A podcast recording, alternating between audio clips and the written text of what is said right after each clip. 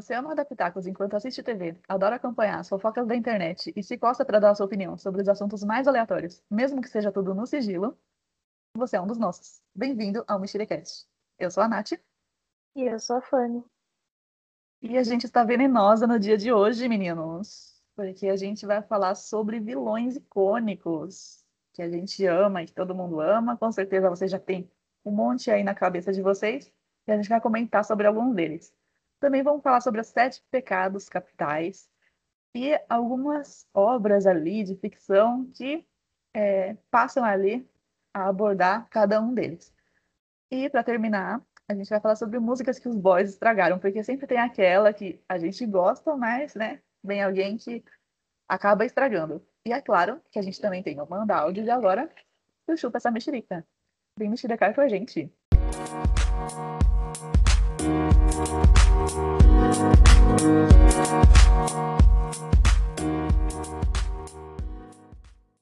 Bom, primeiro, vamos falar dos vilões icônicos, gente, porque a lista é grande, foi difícil de filtrar, é, mas assim, a gente tem uma lista boa aqui para passar para vocês.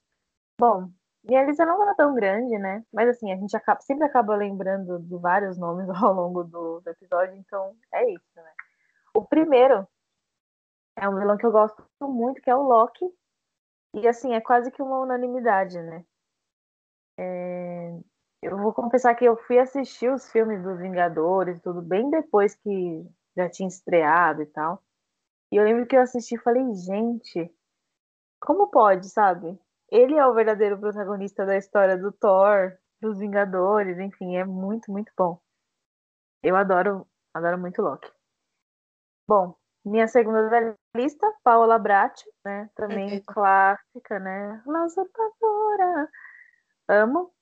É, e só um comentário também, né? Não sei se todo mundo pensa dessa forma, mas acho que uma das coisas que faz a gente gostar muito de alguns vilões é porque o mocinho é muito tonto.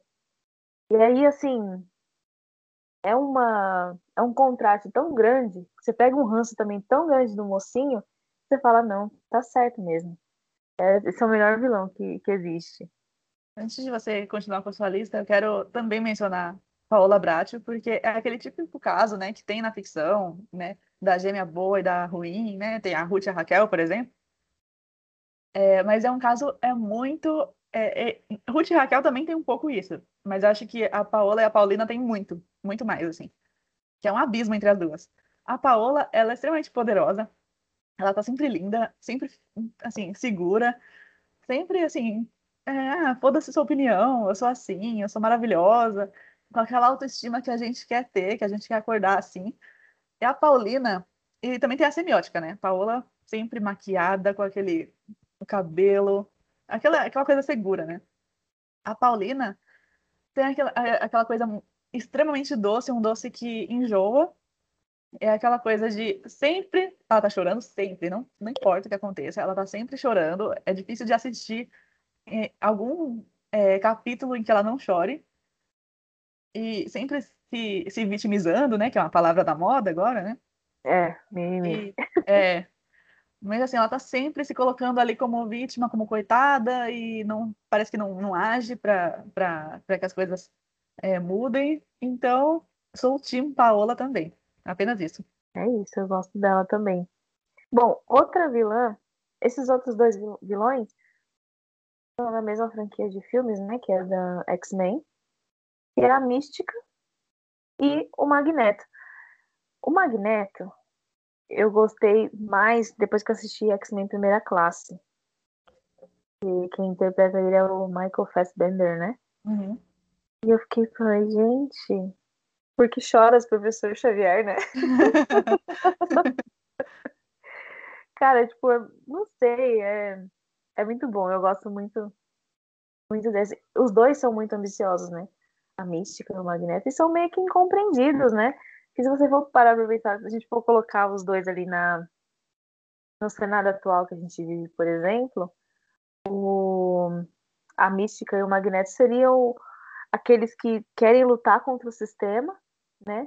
E o restante da escola lá são a galera de, de centro ali que acha que o melhor é você conversar ao invés de ir pra rua e tudo mais. Uhum. Porque o, né, o, o que o Magneto fala assim, nós somos diferentes, nós somos mutantes, e os humanos não vão aceitar a gente. Eles vão fazer de tudo para acabar com a gente.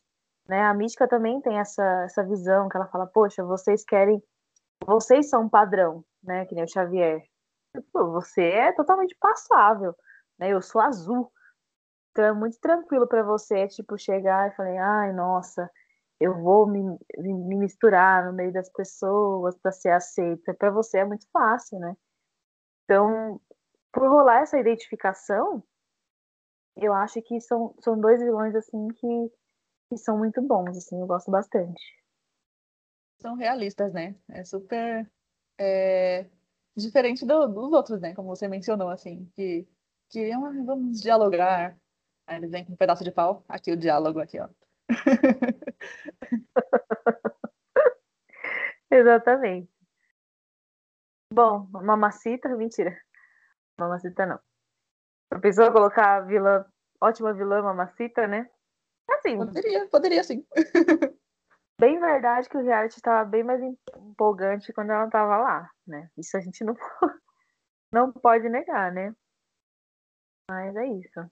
E a sua lista, amiga? Vamos lá, tô curiosa. A minha, lista, além de incluir a Paola Bracho, né? Que é um ícone maravilhoso, também incluir um personagem do mundo dos super-heróis, que é um super conhecido, né? Que é o Coringa. É, ele, assim, uma coisa que os vilões têm em comum é o carisma, né? O vilão, ele é muitas vezes muito mais carismático do que o mocinho. Porque o mocinho, ele é cheio de filtros, ele é cheio de senso de justiça e tudo mais. O, o vilão, ele tem aquela coisa mais sem filtro e fala o que a gente quer dizer, muitas vezes. Então, é assim que os vilões são, e o Coringa é a definição perfeita de, de carisma. Ele é irônico, ele é sarcástico, ele fala muitas vezes o que as pessoas querem dizer, mas não sabem muito bem como, como falar. Ele tem trejeitos, assim, que são todos dele, assim, muito, muito próprios. E ele é um personagem complexo, né? Então ele não é aquele. Ele tem um enredo muito interessante por si só, tanto que ele tem um filme só dele para é, evidenciar isso ainda mais. É, então ele não é aquela pessoa que vive em função do, dos mocinhos e de destruir a vida dos mocinhos. Ele tem a própria vida dele e é isso. É, e também uma coisa que pesa muito a favor do Coringa é porque ele já foi interpretado por atores magníficos, né? Como o Jack Nicholson, o Heath Ledger e agora o Joaquin Phoenix. Então ele sempre foi interpretado, escolhido é, a dedo, né? Quem seria o, a pessoa que, que interpretaria o, o Coringa, né? Não pode ser qualquer um, né? Também coloquei a Nazaré Tedesco, né? Que é um ícone para mim. É claro que, é, às vezes, a, aquele, aqueles gifs de Nazaré Tedesco, aquelas coisas assim, elas passam um pouco do ponto, elas dão uma enjoada, assim. Só que a Nazaré, ela é uma personagem icônica, né? Porque, é, também falando da atuação, a Renata Sorra arrebentou. É, e também tem o fato de que a novela começou, né, com um, um enredo ali que era muito sério, né? Era muito sério, que era o roubo de uma criança na maternidade. E, e também tem o ponto de que, diferente da maioria, é, a Maria do Carmo, que era a mocinha da novela, ela não era uma idiota.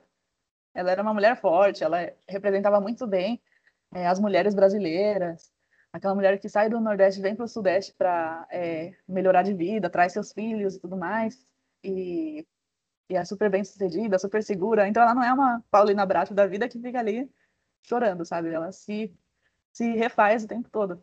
E mesmo assim a Nazaré conseguiu, porque ela poderia também ser uma vilã, é, simplesmente uma vilã odiada, mas ela tem um carisma que transcendeu e fez com que ela fosse tão protagonista da novela quanto a Suzana Vieira. E não dá pra ter raiva dela, apesar dela ter feito uma coisa muito grave. Mas, assim, primeiro que ela matava as pessoas empurrando elas da escada. Eu imaginava que as pessoas poderiam sofrer um capote. Agora eu morro de medo de descer uma escada e, pô, posso morrer, né? Se eu, se eu cair da escada, eu não vou tomar o capote, eu posso morrer, sim. E também tem a, questão dos xingamentos, até listei alguns deles, xingamentos que ela dava, assim, os apelidos, né, pejorativos para as pessoas que eram os desafetos dela. Eles iam desde uma coisa preconceituosa, que era, ela chamava a Suzana Vieira, né, a Maria do Carmo de anta nordestina, até uma coisa totalmente quinta série, que era um macarrão sem molho. Além disso, tinha pitbull fêmea, é, tinha songamonga. Então, isso fazia com que é, não, não tinha como a gente sentir raiva, a gente sempre dava risada com ela. E, óbvio, que tinha também aquelas cenas dela se olhando no espelho e falando frases maravilhosas, do tipo, gostosa, é impressionante como o tempo só te fez bem. E, assim, não tem como, sabe? Ela foi muito maravilhosa. E por isso que é, esses GIFs, por mais saturados que estejam, eles, é, eles enaltecem, né? Fazem a gente relembrar da Nazaré. E só para terminar minha menção a Nazaré, é, foi uma coisa que na minha pesquisa eu encontrei, que Fina Estampa, que é aquela novela ruim que acabou e que chegou a reprisar na pandemia, é, a Fina Estampa citou a Nazaré Tedesco, porque tem a personagem da Cristiane Torlone, que é a Teresa Cristina, e ela, ela mata uma pessoa, né, descendo da, é, empurrando a pessoa da escada. E era uma situação bem parecida, assim, ela estava ali com um problema, a pessoa estava ameaçando ela, já estava querendo desmascarar. Ela empurrou a pessoa da escada, a pessoa morreu, e na cena seguinte, ela se olha no espelho e fala: Obrigada, Nazaré Tedesco. Então isso mostra quando um vilão passa para outros caminhos, assim, é bem legal. É um easter egg, né, da Globo. É, e assim, a Nazaré, ela merece, assim. Eu fico bem feliz, porque às vezes, quando tem alguma coisa assim de um personagem que faz muito sucesso, de, de a própria Globo e tal, querer dar uma forçada na barra, assim, de querer colocar, fazer filme da pessoa, de e nunca dá certo. E fico feliz que não aconteceu nada parecido com, a Nazaré. Ela viveu e, e morreu em Senhora do Destino e tá ótimo. E, para terminar minha lista, eu coloquei a Cruella Cruel, é, a vilã, a matadora de cachorros. E, assim, é, tem o fato dela é, ser uma pessoa que é, mata cachorros por futilidade, né? Que é para é, enfim, para fazer roupas com pele de dálmata. Então isso é muito grave. Mas ela era muito caricata e tem aquele todo o lance de, de ser da Disney, então não era nada pesado, né? Era uma coisa infantil, era só para fazer um contraponto ali aos cachorrinhos. E é, ela era super fashionista, eu adorava o estilo dela, assim. Era cafona, era, mas era muito legal. Assim, eu lembro que ela foi uma das primeiras personagens de impacto, assim, que eu vi. Nossa, ela tem um cabelo metade branco, metade preto. Nossa, que legal. Então, eu coloquei ela como uma personagem que ela, você olha para ela, você sabe assim que ela tem um estilo muito único, né? E, e tem aquela coisa de, ah, ela fez uma coisa muito ruim. Sim, mas é uma coisa que é feita para crianças, então a abordagem não é muito pesada, não é aquela coisa. Eu acho que se saísse um filme adulto de Cruella Cruel, eu não sei se eu ia ter coragem de ver, por exemplo. Mas um filme infantil é. não tem problema. Que, que ah? Gostei, da, gostei dessa lista, gostei. É, especificamente Nazaré, meu, é, é muito boa, assim. Tipo, dava várias risadas com as, com as cenas dela. Aquela cena dela sambando em cima da cama da Maria do Carmo. é muito, muito ícone mesmo. E a é que nem você falou, ainda bem que a Globo não inventou de tentar fazer aí um filme, alguma coisa assim, que nem fizeram com, com o Crow. Ai, nossa, sim. Olha. Não fazia sentido ter um filme dele, né? Não, não fazia sentido porque o personagem dele era ruim na novela. Sim. Aí, nossa. Sim, né? Mais coisas de Globo, né? Globo sendo Globo. Mas ainda, ainda bem que não fizeram e, ele falou, começou ali, acabou ali. E tem, assim, se a gente for parar pra puxar, assim, tem muito, muito vilão, principalmente novelas da Globo, né? Que a gente tá mais acostumado ali. Que eram vilões que a gente curtia, né? Gostava, tudo. Eu não sei nem se, se, esse, por exemplo, um desenho que eu pensei agora, eu não sei nem se dá pra, considerar como um vilão. Mas eu via muita gente falando do pica-pau, né? Que não gostava. Nossa, chato demais. Que, que ele era maldoso e tudo. Mas, cara, olha, eu sempre gostei de pica-pau. Apesar de, assim, ele ser, é, na maioria das vezes, quando ele se metia em confusão, quem provocava confusão era ele, né? que é diferente quando a pessoa tá lá quieta no canto dela, tudo. E aí chega outra, né? Por exemplo, no caso do Karate Kid, né? Uhum. Pra quem assistiu Cobra Kai, eu acredito que pegou um ranço do Daniel Sam, porque assim, o cara é insuportável, né? E, e assim, se você for parar pra pensar, o Johnny Lawrence, ele nem era tão ruim assim, porque o Daniel San chegou e começou a talaricar, mano. Começou a dar em cima da mina Talarico dele. morre cedo, né? É o que a gente Porra. Entendeu? Assim, pô, é óbvio que o cara ia ficar puto com ele. É óbvio que o cara ia encontrar com ele, ia querer meter a porrada nele. Entendeu? Aí depois no final só, ai, nossa, não, porque ele é mal. Mano, até eu.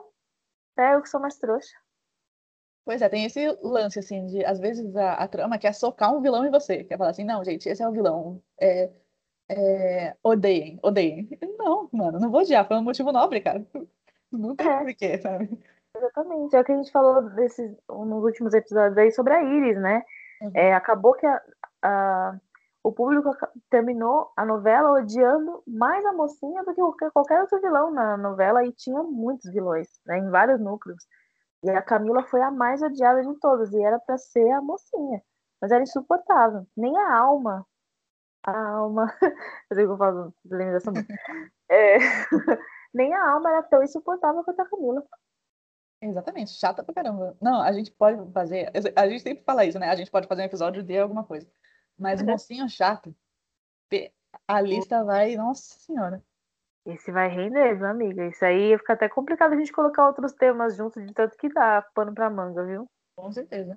Bom, então, e aí, vocês gostaram da nossa lista? Tem alguma coisa que a gente esqueceu aqui? Algum vilão que você pensa assim, putz, não falaram? Falem com a gente, a gente tem nossas redes aí, gente. A gente tem um Mexericast no Instagram. Falem aí pra gente. É, deem sua opinião sobre os vilões que a gente ama.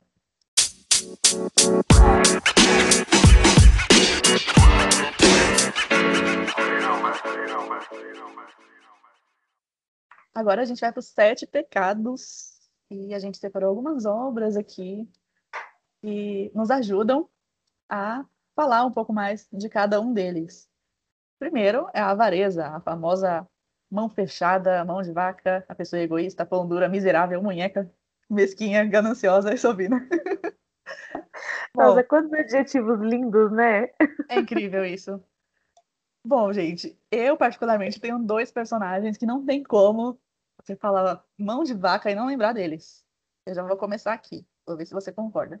Primeiro, tio Patinhas, óbvio, né? É, tio Patinhas é, é, ele é tão, mas tão mão de vaca que ele tem a fortuna dele estimada em 65,4 bilhões de dólares. Isso é, é uma estimativa da revista Forbes. Então, ele é considerado o pato e o personagem mais rico do universo da ficção em todos os tempos. Claro, é, simplesmente ele, além de ser rico, ele é um rico que não gasta. Ele não é um rico ostentação. Então é claro que ele ia é, ser o cara mais, o personagem, né, mais rico do, do universo, né? E é, uma das cenas mais marcantes dele é onde ele toma um banho com dinheiro, né? Então ele é um, um personagem que ama dinheiro. Ele toma banho com dinheiro, com as moedas de ouro. E é, ele guarda como relíquia a primeira moeda que ele ganhou. E que deu origem a toda a fortuna dele. Então, pra você ver.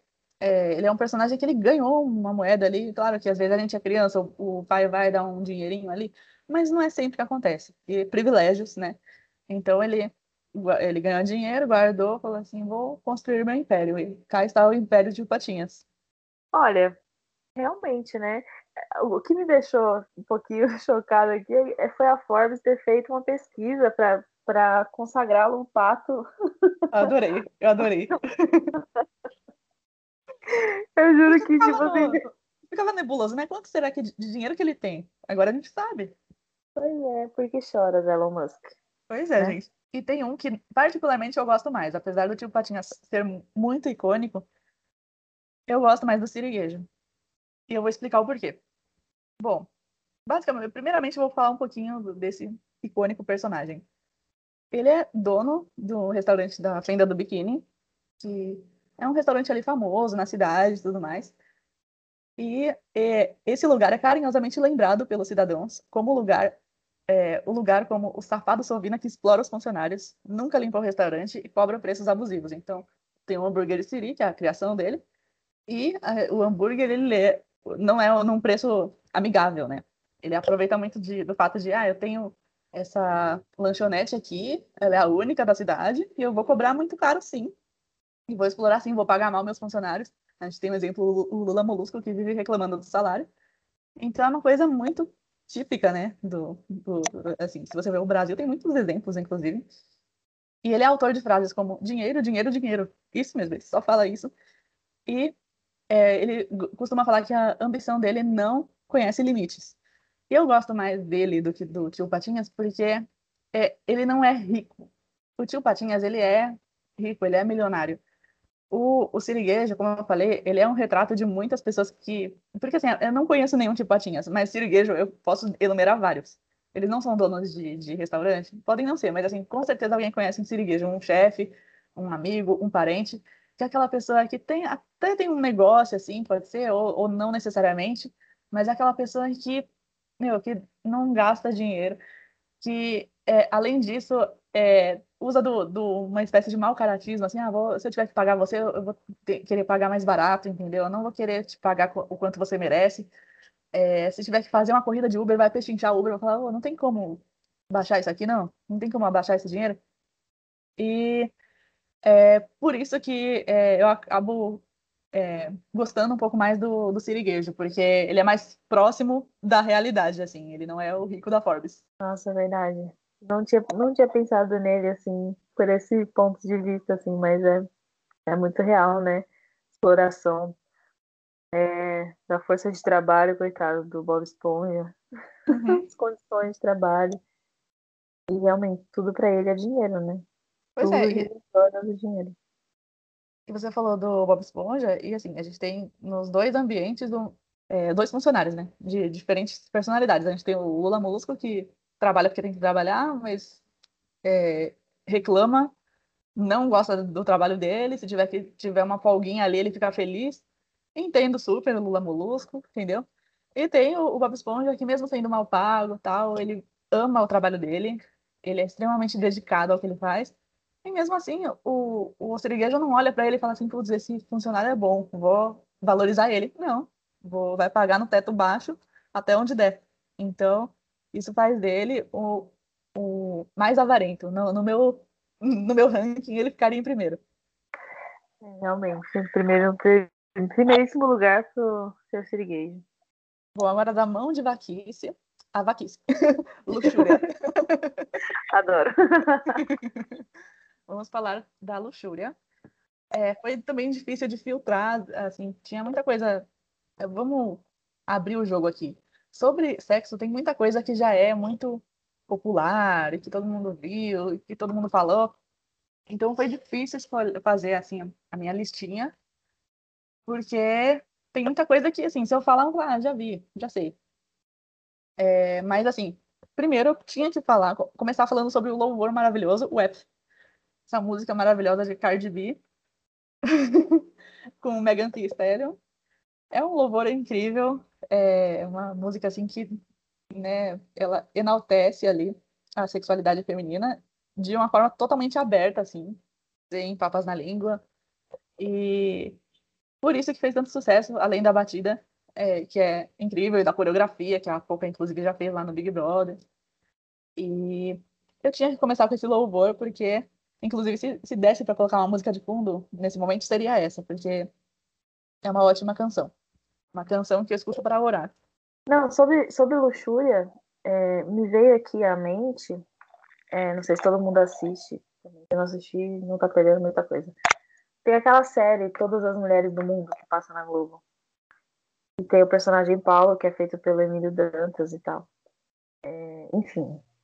Eu acho que a, a história é muito mais simples do que eles tentam pintar, né? Eles tentam colocar que ele é um cara que é apaixonado pelas mulheres, que se apaixona pelas mulheres, mas na verdade ele só quer comer todo mundo, assim.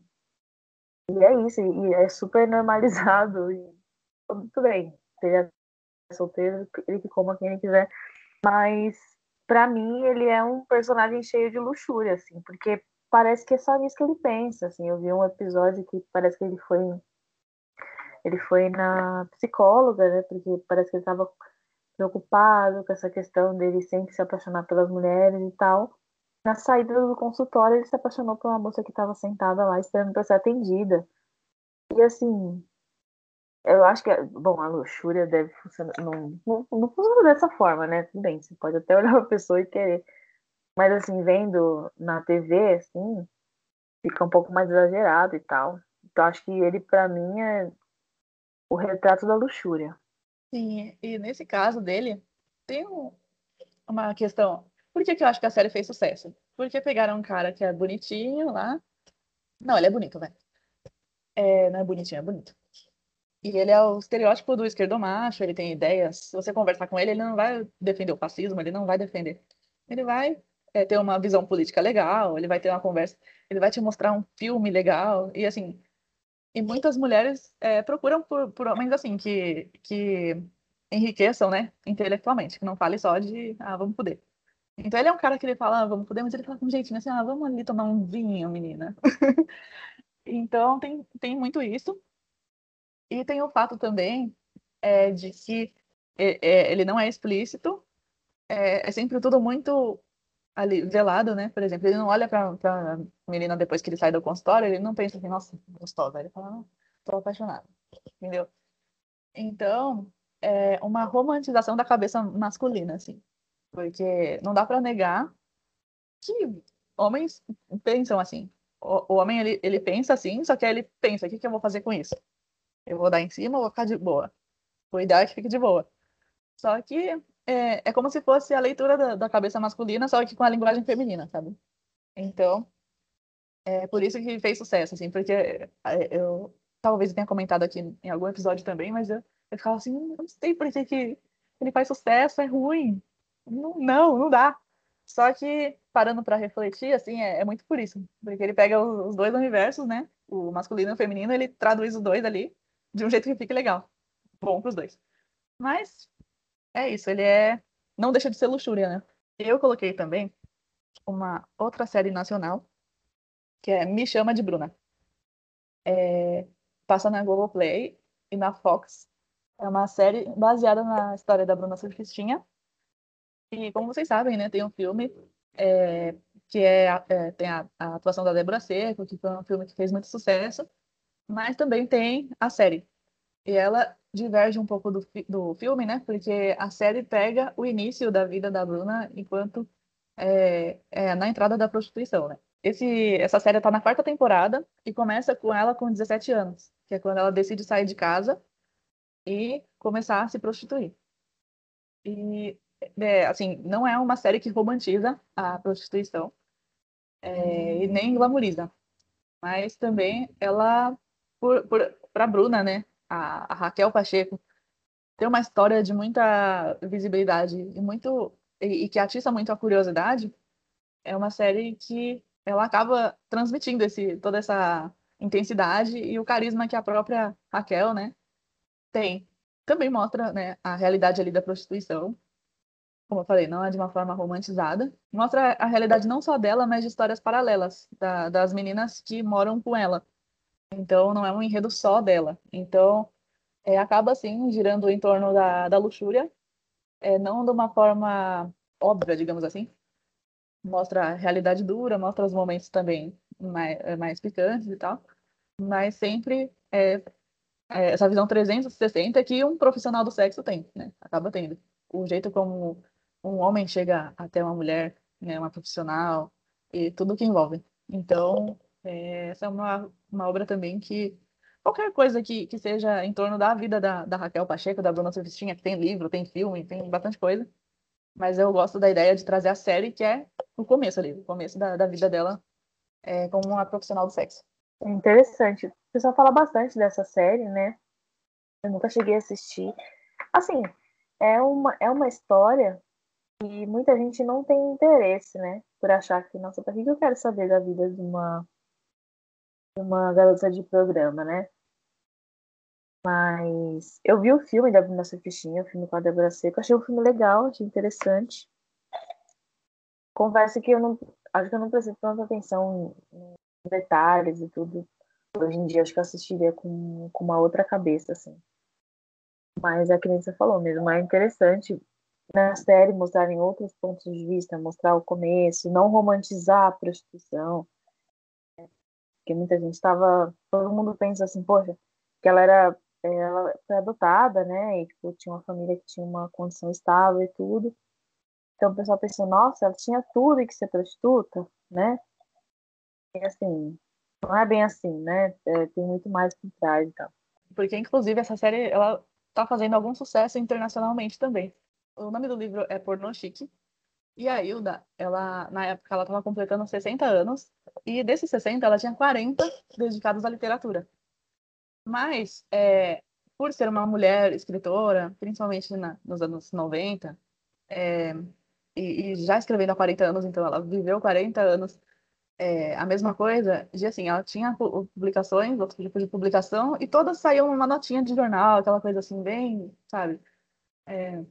É, não, a crítica, quando falava, falava pouquíssima coisa, mas na maioria das vezes era silêncio e uma repercussão muito, hum, quase nula das coisas que ela fazia. Então ela falou assim: ah, quer saber? Vou tacar o foda-se e vou escrever sobre é, sexualidade. Quero ver, que, eu, quero ver quem vai me segurar. E aí ela descreveu esse momento assim, como assim, ah, vou decidir é, escrever Adoráveis Bandaleiras. e é, tem é, uma trilogia, na verdade, que depois virou essa é, um livro, né, chamado Porno Chique. E a trilogia é O Caderno Rosa de Lori Lane, Contos de, de e Cartas de um Sedutor. Ah, e além disso tem um livro de poemas chamado Bufólicas. Então, o Porno Chique, ele reúne esses, essas quatro obras e mostra, né, essa fase dela, que ela tá com foda-se e fala assim, ah, vocês não, não ligam pro que eu faço, então agora eu vou, vou dar a cara, a tapa mesmo. E isso, olha que louco, isso fez com que ela fosse, com que a repercussão dela fosse muito maior. Ela deixou de ser considerada uma autora qualquer ali, e inclusive isso deu a ela a fama de maldita. E o objetivo dela foi alcançado e a obra acabou atingindo um público maior. E ela ficou muito surpresa, positiva e negativamente. É, existiram também, óbvio, muitas críticas moralistas às coisas que ela escreveu né, nesses, nessas obras. E ela falou: a sexualidade pode ser adorável, perversa ou, ou divertida, mas eu acho que o ato de pensar excita muito mais do que uma simples relação sexual. A mim, pelo menos, há muitos anos é assim. Então eu quis colocar essa também, porque eu, eu achei bem, sei lá, bem forte, assim, de ela tá fazendo um trabalho há 40 anos, ninguém dá ouvido. Então aí para vocês, então. Na sua cara. Aí vão e começam a, a julgar, a falar e tal. E é muito que até hoje, 2020, mulheres sentem a mesma coisa. A gente não, não é ouvida da forma que a gente gostaria. E quando a gente decide tacar o foda-se, a gente é ouvida e criticada. Mas é isso. É isso, né? Sempre assim. Mas eu não conhecia essa, essa escritora, essa obra dela também. Mas vou procurar conhecer, que eu fiquei curiosa agora. Curiosa e a capa é muito bonita. A capa é uma capa pink, nossa, é muito linda. Já vou dar uma olhada depois. Bom, depois da luxúria, né? A gente dá aquela relaxada e vai pra preguiça. E aí, eu trouxe. Eu sempre gosto de trazer uma música e algum outro tipo de obra, um filme, uma série e tal. E a música que me lembra a preguiça é The Lazy Song, do Bruno Mars. É muito, a vibes é muito preguiça, o clipe é muito preguiça, a letra é preguiça, o título é preguiça, então, assim, não tem muito o que falar, a não ser assim, é isso, é o retrato da preguiça. Trouxe uma obra também, um filme que eu, eu já tinha ouvido falar. É, na minha pesquisa, falou-se muito sobre esse filme, ele é antigo, é, mas parece que é um filme que ele retrata muito bem a preguiça. Assim. É, o filme é Os Inúteis, que é do Federico Fellini, né? E esse filme, ele fala da história de cinco rapazes, né, que têm vinte e poucos anos, e eles são muito inúteis mesmo. Eles é, têm vinte e poucos anos, eles não trabalham, eles ficam na, na esbórnia, né, como minha mãe diz.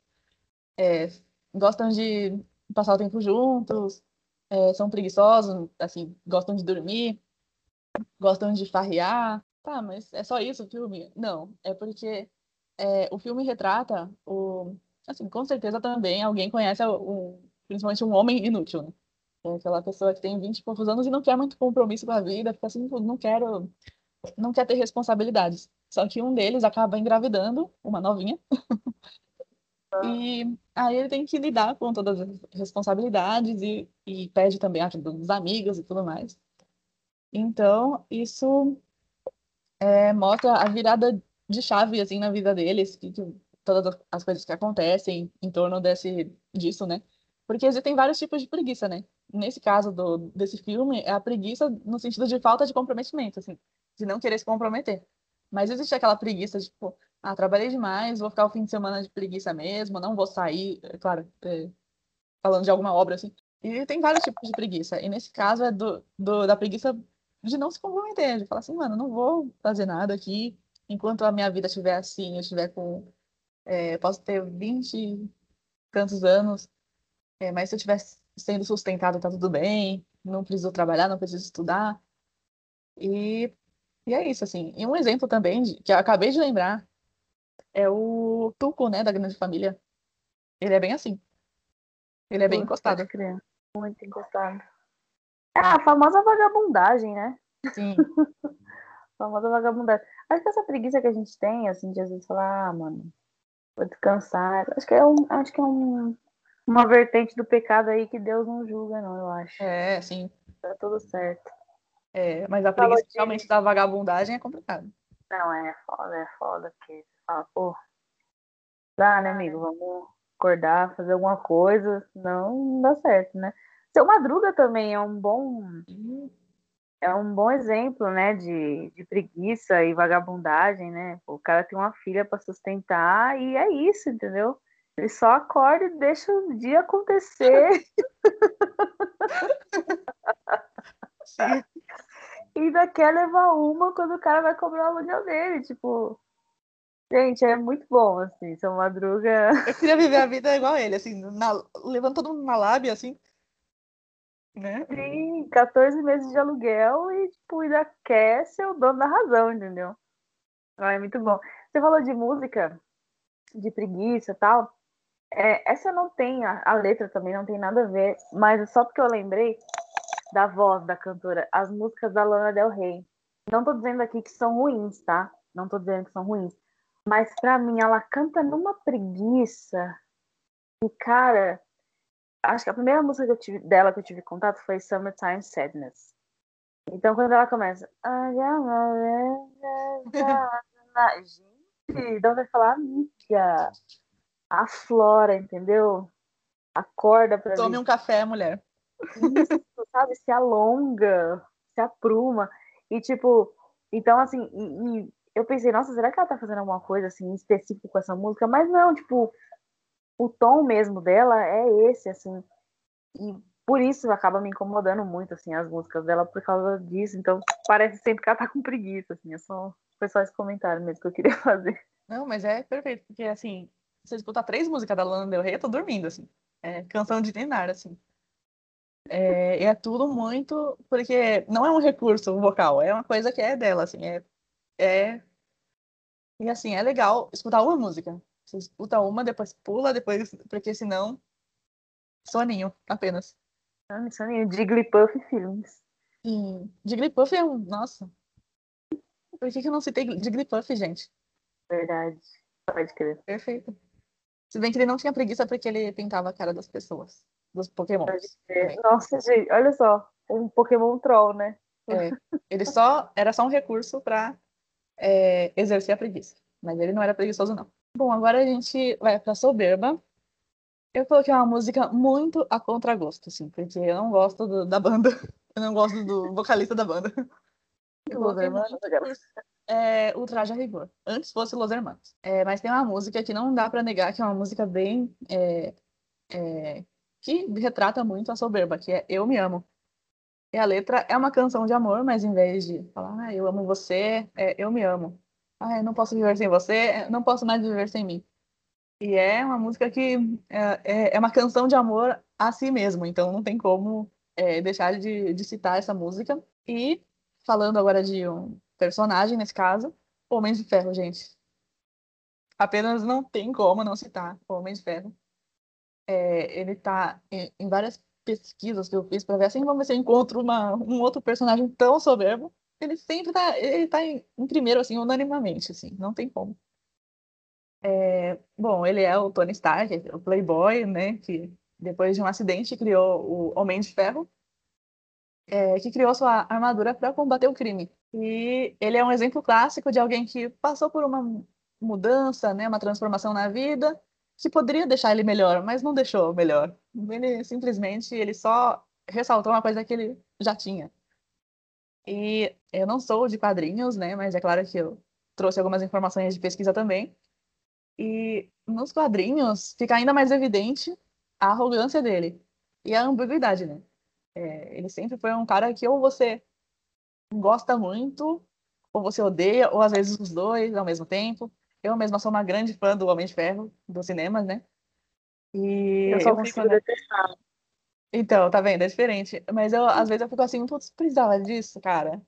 Mas eu gosto muito dele.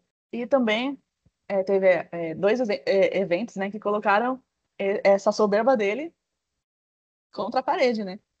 É, na Guerra Civil e na Guerra Civil 2, tanto nos quadrinhos quanto nos cinemas, ele teve situações em que ele teve que sair do, descer do salto, digamos assim, né? Que ele teve que é, fazer ali, é, abrir mão do ego dele para salvar pessoas e para, é, enfim, para ajudar. Ele estava ali num, num, time, né? Então ele tem, tinha, ele não não era autossuficiente como ele imaginou ser. Teve que baixar a bola, né? É, dá um, aquela famosa dar uma segurada, né? E esse jeito de playboy dele, ele tem tanto qualidades quanto defeitos. É aquilo que eu acho que eu já comentei com a, com a Fanny, é, com, com certeza sim, mas eu sempre falo, eu não gostaria do Homem de Ferro se ele fosse um cara de verdade. Mas o fato dele ser um personagem, de ser assim, eu gosto, assim, eu, eu gosto, porque eu acho legal, porque eu cresci é, consumindo, digamos assim, personagens que têm um senso de justiça, de, ah, sou bonzinho e tal.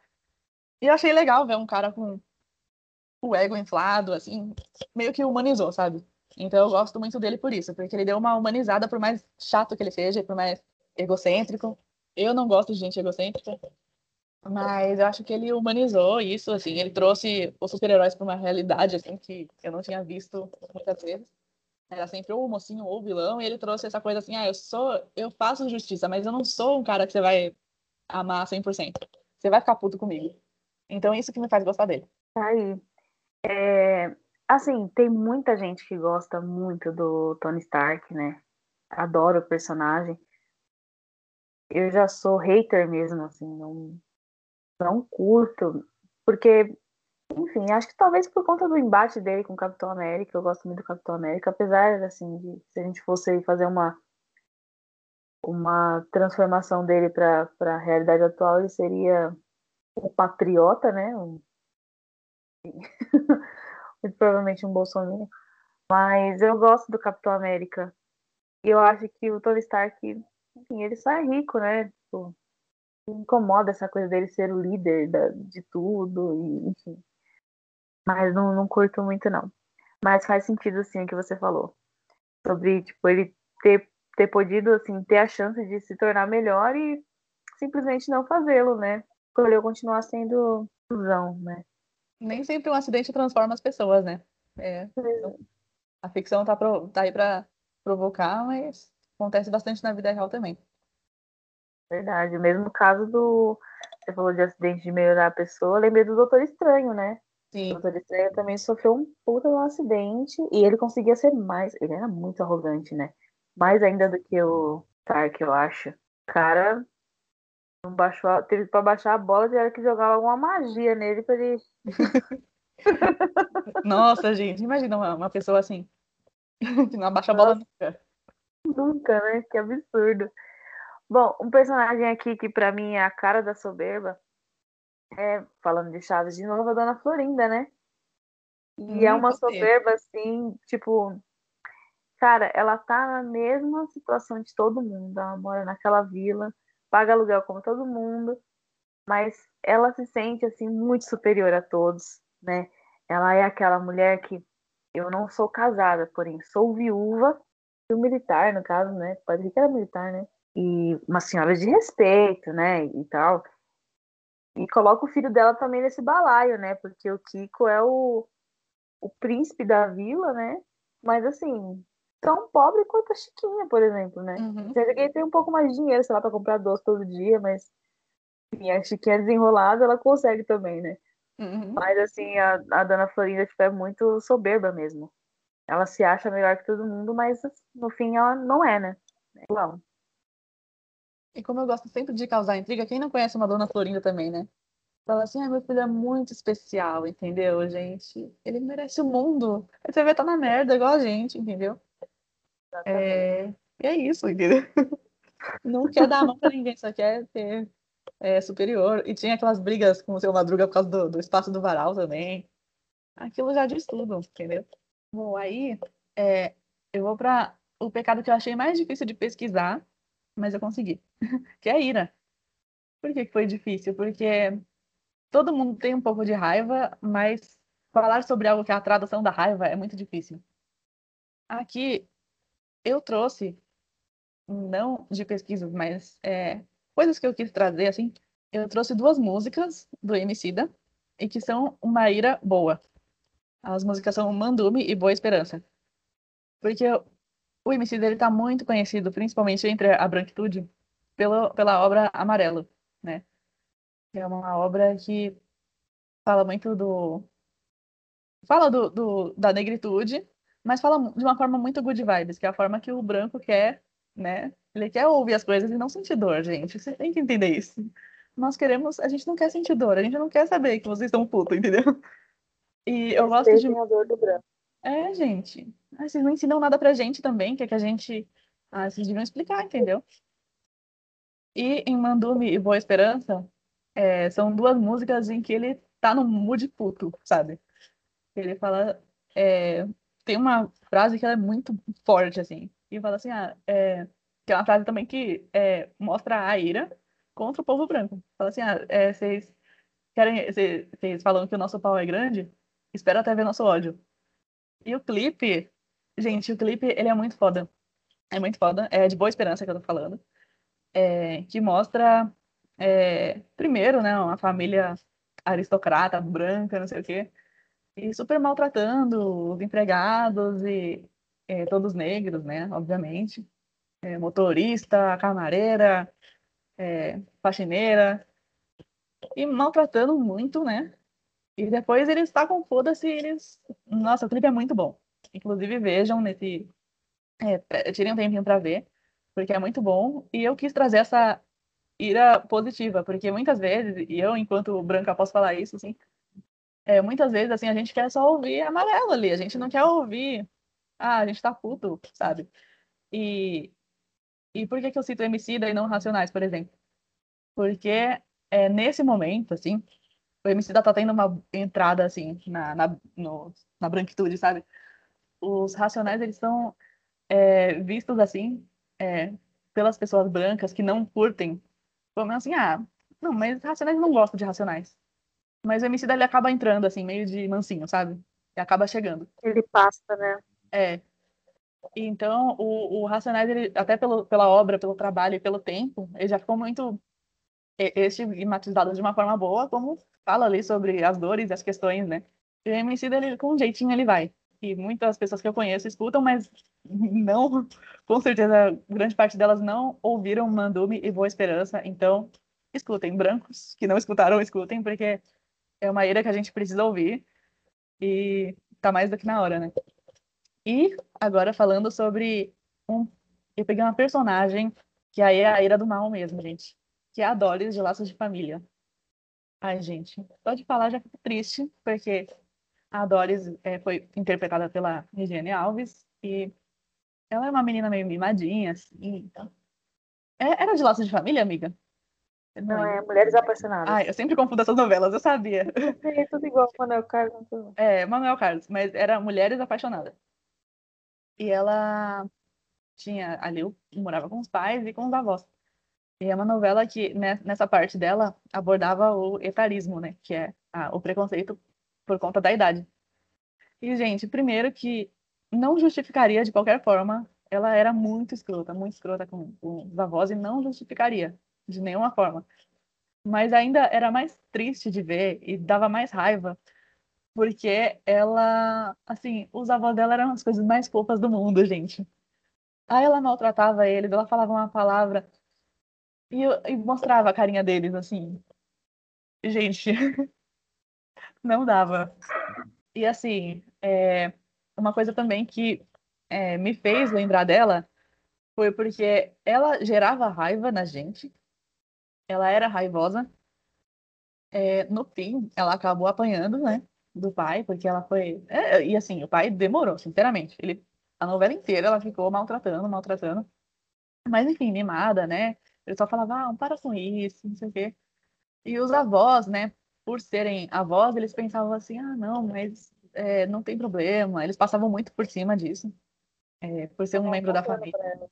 Sim, e, e eu entendo 100%, assim, porque a avó, né, a avó, né, aquela coisa de não querer se indispor com o neto, de querer entender por que, que ela tava com raiva. E, é, então, ela apanhou do pai, né, no, no, nos últimos capítulos, e acabou se entendendo ali com, com os avós depois de tomar uma surra, né. E o mais curioso é porque foi uma raiva que gerou tanta raiva que a Regiane, a Regiane Alves é, comentou que ela apanhou na rua por causa dessa personagem, assim. Ela levou uma um tabefe de uma mulher na rua, porque, é, enfim, ela gerou tanta raiva né, nas pessoas, assim, que ela acabou sendo vítima da ira que ela provoca. Claro que não justifica, mas eu quis trazer esse exemplo, assim, porque Gente, não, se você olhar a novela, às vezes você fica com vontade de dar na cara dela, não tem como. Gostava, meu. Era, era entrar assim, já dava aquele, aquele ranço, mas que nem você falou, deixar, o que piorava ainda mais, assim, essas atitudes dela era a fofurice dos avós, assim, às vezes aquela carinha de choro que eles. Nossa, às vezes tem, tem vezes que me dá louca que eu vendo cenas impactantes das novelas no YouTube, né? que legal. É, tipo. e aí, eu, esses dias eu fui parar numa cena que, que o pai dela é, pegou ela no quarto lá e deu umas cintadas nela, tudo. E aí mostrava os avós dela, assim, tipo. Acho que. Não sei se eles ouviram ela apanhar, não sei. Acho que foi o dia que ele mandou ela embora de casa. E eles ficaram super agoniadinhos, tipo assim, ah, não, não preciso tanto, sabe? Nossa. E ela falava assim, ah, porque essa velha fica dormindo no meu quarto, eu quero meu quarto de volta. Eu falei, meu Deus do céu. Agora, total sem noção, né? Pessoa que bate na atriz. Meu Deus, né? Que, que, ai, eu não tenho nem palavras, assim, é bizarro. Pois é, gente. E eu fico ligeiramente tranquila por saber que na novela, bem ou mal, mas muito mais mal do que bem, ela fazia o que ela fazia é, com os avós dela. E eu vou explicar, calma. Por quê? Porque, assim, aparentemente a Doris ela tinha um problema com idosos em geral, não era com os avós, era com os idosos em geral. Ela falava de uma forma que ela tinha nojo, alguma coisa assim. Mas, até onde eu me lembro, é, não tinha cenas com outros, assim, com outros idosos, assim. Então, isso me confortava um pouco. Por quê? Como eu falei, um pouco, apenas 1%. Porque eu pensava assim, talvez ela tenha. Quando eu assisti a novela, eu não assisti a reprise da novela, pra falar a verdade, eu só assisti uma vez. É, direito, assim.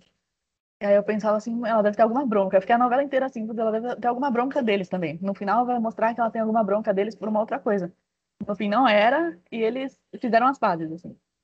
É, mas eu ia, me doer muito se mostrasse cenas recorrentes dela maltratando outros senhores, assim. Eu não lembro se tinha. Você lembra, amiga? Eu não, não lembro, não. Então, eu também, também não me lembro. Não me lembro mesmo. Eu, é engraçado, eu também cheguei a pensar que fosse ter alguma reviravolta do tipo assim, de nossa, pode ser que eles tenham sido maus com ela quando ela era pequena, sei lá, alguma coisa que, entre aspas, né, explicasse o porquê dela não gostar deles e tal. Mas acho que era mesmo uma coisa, tipo, de ela não gostar que eles invadiram o espaço, assim, e ser extremamente escrota, claro. Mas com outras pessoas, não, não me lembro, não. Até porque talvez que não tinha tanto idoso na novela, né? Mas acho que era uma coisa bem familiar mesmo. Bom, então agora a gente vai passar para outro sentimento muito nobre, que é a inveja. e para isso, como eu falei, se tivesse uma trilha sonora de fundo, seria Eu sou a diva que você quer copiar, Valesca Pavosuda. a letra já diz tudo, né, gente? É, a Valesca ela tem uma identificação com as divas internacionais, ela sempre fala isso ela usa muito a palavra diva, né? E, e a, a, Valesca, ela costuma falar muito da rala sua mandada, né? Ela costuma, que até falam assim, ah, mas é rivalidade feminina. Mas ela é muito assim, de tipo, ah, eu não sou obrigada a gostar de mulher só porque é mulher. Ela quer me copiar e o problema é dela. Vai, vai ver meu sucesso. A, a Ludmilla é, é assim também. Ela não deita, não. Ela fala, ah, não tô nem aí, entendeu? Você me, me inveja. Como é que é a música da MC Beyoncé? Se ficar de carro usada, Não olha pro lado, é, tá passando é nada bonde. corre. É, isso aí.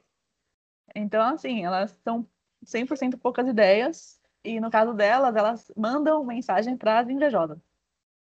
Mas trazendo um exemplo também de novela, de uma invejosa, é a Laura de Celebridade.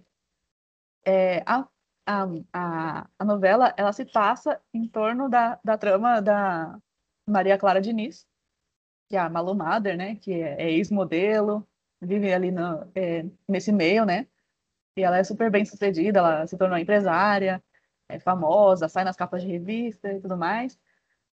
E ela é dona de, de uma produtora chamada Melo Diniz.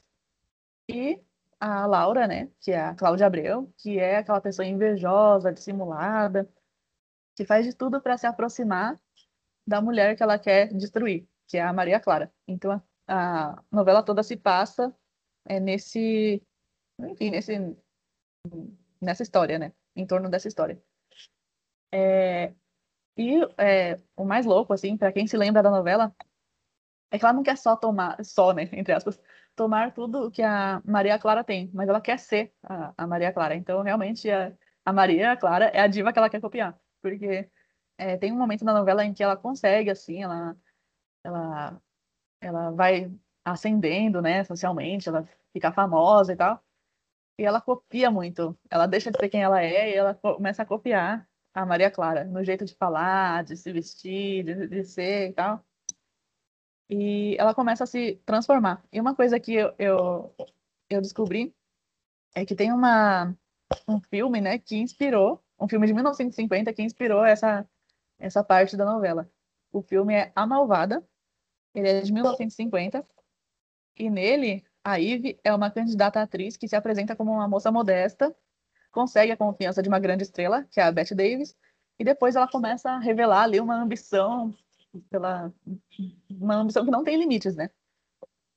E no caso de celebridade, né? O, a razão do ódio da Laura pela Maria Clara é porque ela é, ela é filha da verdadeira musa de uma música que fez a Maria Clara ficar mais conhecida. É como se fosse Garota de Ipanema, não foi para Elo Pinheiro, sabe? Foi para outra mulher. E essa mulher seria a, a mãe da, da Laura. E, mas a Maria Clara sempre acreditou que a música foi feita para ela. É, sempre foi, sempre pegou aquilo, achou que era em homenagem a ela e nunca foi. Então a, a Laura ficou muito ressentida. Ela deve ter pensado assim, era para minha mãe ter tido essa vida e não você. Então ela pegou aquele ranço tão grande que eu entendo a mágoa, sabe? Se, se acontecer, é muito impossível, né? Mas se acontecesse assim, é, comigo, me colocando no lugar, eu pensava, pô, minha mãe tá aqui na, na merda e a mulher ali ficou rica às custas da minha mãe, sabe? Então dá para entender, só que ela chegou num ranço tão grande que ela é, deu a vida para se vingar da Maria Clara, né? Então é uma trama toda em torno da inveja mesmo. É, e chega um ponto também que ela já ela já até esquece do, do propósito, né? Que fez ela chegar até ali, né? Porque, assim, aquele glamour que a Maria Clara tinha era preciso da mãe dela e não dela em específico. Ela poder, poderia muito bem reclamar o, todos os direitos que a mãe dela poderia ter, mas aí meio que ela quis, né? O lugar da mãe, no caso. Inclusive tem uma eu não vou lembrar onde que é, se é no YouTube, não sei. É, mas tem um, uma, uma vertente assim de, de conteúdos que está falando bastante sobre isso. Sobre é, tramas que seriam resolvidas muito rápido se a pessoa tivesse a saúde mental em dia. Então, um exemplo esse. A Maria, a, o mais certo da Laura fazer era conseguir comprovar que a canção não foi composta para Maria Clara entrar com um processinho e aguardar. Mas não, ela foi, ela fez todo um negócio na vida dela, chegou a tomar uma surra da própria Maria Clara para poder é, fazer. Ela não fez o fácil, apenas isso. Ela fez o mais difícil que tinha para a vida dela. Então ela poderia ter levado isso numa, de uma forma muito melhor. Não precisava ser amiga, fingir ser amiga, enfim. Mas chegou no momento que realmente perdeu o propósito. Ela começou a querer se tornar a Maria Clara e isso virou uma inveja. Passou de uma coisa que era legítima para uma inveja absurda. E agora a gente vai falar de Lula, porque às vezes bate a fome, né, gente? E esse é o último pecado capital. E não sei para você, amiga, mas para mim tem que ser Yami do Justin Bieber. não tem como. Nossa, pode crer. Tem muitas músicas, na verdade, que falam de comida, que tem clipes, né? É, e na verdade, Yami não fala de comida, fala de uma moça. ele fica com, ele fica ali com água na boca, né? Digamos assim. Mas o clipe. É, sutileza. Mas o, o clipe é muito, induz muito a uma mesa de jantar, várias comidas super diferentes, e ele ali experimentando, então não tem como, né? Acabou sendo atribuído a Lula. E é, como obra, eu também trouxe um filme nacional, que traz umas coisinhas mais, menos óbvias, assim, né? E tem um filme que eu nunca vi, mas falam muito desse filme. Que o, o filme é Estômago, que é um filme de 2007. E ele foi super premiado, assim, lá fora. Ele foi um filme bem é, premiado. Ele fala, né? É, uma, é, é um cara que ele é do Nordeste, ele vem para a capital do Sudeste, né? E ele vem fazer a vida aqui.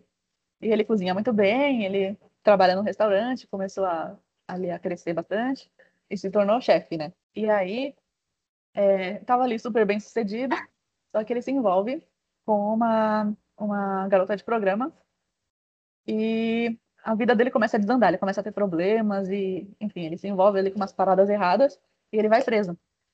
E quando ele tá na cadeia, ele começa a entender, tal qual o Fiuk no Big Brother, que o fato de você saber cozinhar bem te dá muitos privilégios de onde você tá.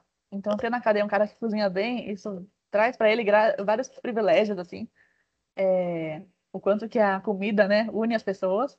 E uma explicação do é, diretor do filme, que é o Marcos Jorge, é assim, é, para a trama do filme, né, é que o homem é o único animal que cozinha.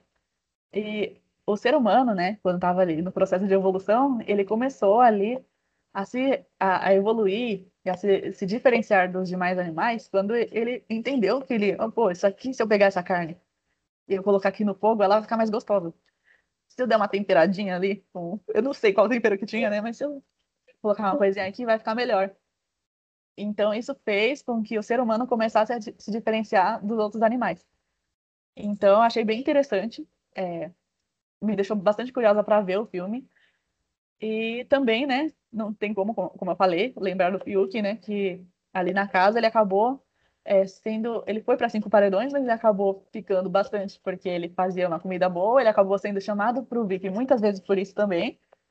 E, inclusive, é, o público aqui fora muitas vezes fala, ah, mas o Fiuk cozinha para as pessoas, ele tem um senso de coletividade. Não vamos tirar ele não, vamos deixar ele para o final sim. Meu Deus. Meu Deus. Você falou isso agora, já, já deu gatilho já. É, agora a gente pode até emendar os sete pecados no Manda áudio de agora, hein? O que você acha, amiga? Pode mesmo, bora lá. Bom, reta final do Big Brother. Quando vocês estiverem ouvindo isso, muito provavelmente o paredão já foi, já aconteceu. E já temos uma final definida, mas a gente não sabe ainda. Eu espero, do fundo do meu coração, que a Camila tenha saído. Vocês do futuro, vocês podem me responder isso, por favor? Por favor, nos digam. Porque eu tô com o meu coração até acelerado de pensar que o Gil pode sair de um paredão. Isso me revolta. Eu dei umas votadas na, na Camila, claro que com muita dor no coração, porque eu falei também, eu queria ela no meu pódio, eu não sei o que o Gil tá fazendo ali, era para ser Camila de Juliette ali no, na final, não vai acontecer. Mas não tem como. O Gil entregou demais e o fato de a internet ter movimentado, tal qual na edição passada, ter movimentado tanto, me deixa preocupada, assim, com muitas coisas. Eu fico triste e preocupada. Eu também fico, porque assim, é, logo que o quando o Fiuk estava na prova de resistência, né? Eu juro que a primeira coisa que eu pensei foi na revolta que eu senti ano passado, quando a, a Manu Gavassi foi direto pra final. E aí a gente teve um paredão do Rafa Kalimann, Thelma e Babu. E o Babu saiu, sabe? Uma, e, meu, eu lembro que eu senti muita revolta. Eu, eu lembro que eu chorei de verdade por ele ter saído. Porque ele merecia muito ter ficado. E aí eu falei, meu, isso não pode se repetir. Né? E acabou que até certo ponto se repetiu, porque o Fio que foi direto pra final. Um cara que tinha no pódio dele Lumena e Carol com K. Né? E foi o que a gente falou também logo no começo, né, que assim, como é fácil você esquecer as cagadas que uma pessoa branca faz. Que o Fiuk deu muita cagada no começo. Depois, só porque ele começou a colar com o Gil, ou brincar um pouco mais com a Juliette, porque todo mundo também do lado dele foi saindo, sabe? Aí todo mundo, nossa, como o Fiuk é sensato, como o Fiuk isso, isso, aquilo. E por mais que ele seja bom em, provas de resistência, tudo, não acho que ele merecia estar ali. E como o quanto convém é, falar agora, né? As pessoas falando, nossa, mas você vai votar numa mulher preta para sair? Você vai fazer isso? Pois é, exatamente. O que eu mais vejo o pessoal comentando, falando isso. Nossa, bom, podia, podia mandar ele, fala assim, cede o seu, cede o seu lugar na final aí para uma das minorias que tem no, estão aí no paredão, né? Isso você não quer. Porra, o cara vem falar que precisa do dinheiro da, do terceiro lugar. Eu fiquei com muita raiva quando ele falou isso. O cara, o cara tem carro importado para fazer drift, sabe? Pra ficar batendo o carro aí nas coisas, deixando o pneu careca, vem falar pra mim que precisa de dinheiro pra pagar conta. Vai pra merda. Seu pai é o Fábio Júnior, velho. Não, ele falou isso pro Gil, né? Não foi pra um Ike Batista da vida, né? Falido, falido, mas Ike Batista. Vai falar pro Gil que, mano, ai, Gil, você ganhou um carro já, vai tomar no seu cu. Nossa, meu. Véi, olha, que revolta, que revolta mesmo, sabe? Mas eu espero mesmo que o, que o Gil fique. Nada contra a Camila. Também nem muito tão a favor, assim, mas acho que em questão de, de, de conteúdo e de desenvolvimento no jogo, o Gil faz muito mais, sabe? Eu acho que muito mais do que a própria Juliette, assim. Uhum. Eu, o Gil ele participou ativamente de muitas tramas, e lógico, não é só isso, né? Mas assim, ele realmente foi para cima, ele era muito bom nas provas, sabe? E assim, não tirando o mérito da Juliette, mas a gente sabe também que o que segurou muito ela foi o público nessa narrativa aí, tipo, da injustiçada, tudo mais, porque assim, ela ela nem joga tanto, assim, ela já deu vários foras em paredões, assim, votar em pessoas aleatórias e acabar não protegendo quem estava ali do lado dela, enfim.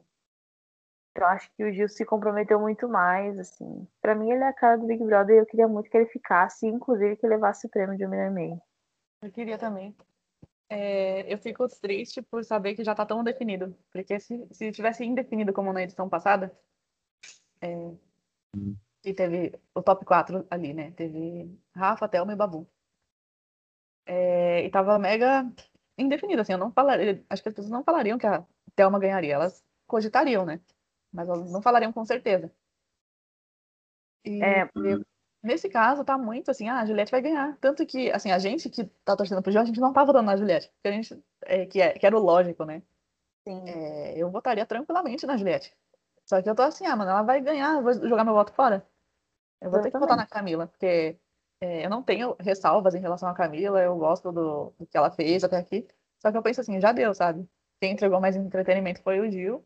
Eu não vou conseguir manter a Camila e o Gil ao mesmo tempo. Eu vou ter que é, votar nela, né? E é muito triste saber que já tá tão desenhadinho assim, sabe? Que é Juliette mais dois. Mesmo se for o Gil, é, mas a torcida da Juliette é muito esperta, que tá colocando uma narrativa ali, ah, fica a Camila, ela protegeu a Ju, a Ju. Tudo bem, teve um momento que a Ju tava mais sozinha e que a Camila realmente foi lá e, e ficou do lado dela. Mas também tem vários momentos, assim, ela gosta muito do Gil. E, mas como não convém, ah, o Gil é forte, a gente não vai falar pro Gil ficar. Estratégia boa? Boa, mas, gente, venha logo no limite. Eu quero torcer para alguém e não e, e, ver que a internet odeia e, e dar risada da pessoa ficar.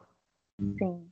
Meu, me dá nervoso. Esses dias eu entrei no Twitter e eu vi um tweet de uma pessoa que colocou assim, gente, é com muita dor no coração que eu vou votar no Gil, mas se o ADM da Juliette disser que isso é o melhor para ela, a gente como fã tem que fazer o que é melhor para ela. Eu olhei e falei, mano, que porra que é essa, velho? Que merda que é essa, sabe? É o que é Power Rangers agora, um por todos, todos por um. Papo ridículo, velho. Tudo bem, você, gosta da pessoa, tudo. Mas você tem que você seguir o mínimo de, de coerência também, sabe? Vai tirar do jogo uma pessoa que tem tudo para ganhar, tudo bem, que é tá competindo ali diretamente com a Juliette. Mas sabe que o prêmio já é dela. E com todo respeito, assim, mano, se, se for é, Juliette, Camila e Fiuk, não vai dar 10 minutos de vídeo. Não vai dar 10 minutos. Não vai dar. Ah, vamos ver aí a retrospectiva. Dos três. Não tem. Fiuk só chora. Ai, me irrita Puta que pariu. Ai, obrigado. E começa a rir, de repente começa a chorar. Mano, Nossa, mano. Cara. Vai dormir. É. Vai dormir, filho. É, Fábio Júnior Júnior. É, nossa. E essa forçação de barra com o Gil? Desculpa, gente, não é por nada. Mas, assim, pra mim, é forçação de barra. Pra, tipo assim, pra ser o. E pra, com a Juliette também. Sim. Sim. Mas a questão do Gil, eu digo assim, tipo, pra parecer aquele. É o macho tão desconstruído que ele dá selinho no amigo gay. Uhum. Sabe? Não que ele não possa dar. Mas eu não vejo naturalidade no filme. Tanto que o, o Fiuk dá várias bolas fora, né? Ele é mega homofóbico fazendo gracinha de. Ah, olha como sou desconstruído. Teve uma hora, foi na festa, que o Gil tava falando alguma coisa. Eu tava falando muito de boa. Eu não lembro o que, que era. Acho que era do canudinho, assim. Ah, não sei o que, o canudo. Aí o Fiuk forçou. Ah, ah, você gosta de um canudo, né, Gil? Só que o Gil, ele é muito brincalhão, então ele devolve, sabe? Só que, mano, eu poderia... Se ele fosse mais militudo, assim, fosse menos brincalhão, ele... Olha, e aí, mano? É, essa brincadeira idiota. Eu tô falando do canudo, porra. Já acabava com ele ali, né? É, que é tipo assim, ah, eu, ah, eu gay falando do canudo, ah, safado. É. Ah. Nossa. Não, é, e assim, é, o pessoal tem uma memória curta, né? Isso é que é foda. Mas o Fiuk, a, a narrativa do Fiuk mudou totalmente, né? Você pega aquele vídeo clássico dele no começo chorando, falou assim: a gente é branco, privilegiado, homem, não sei o quê.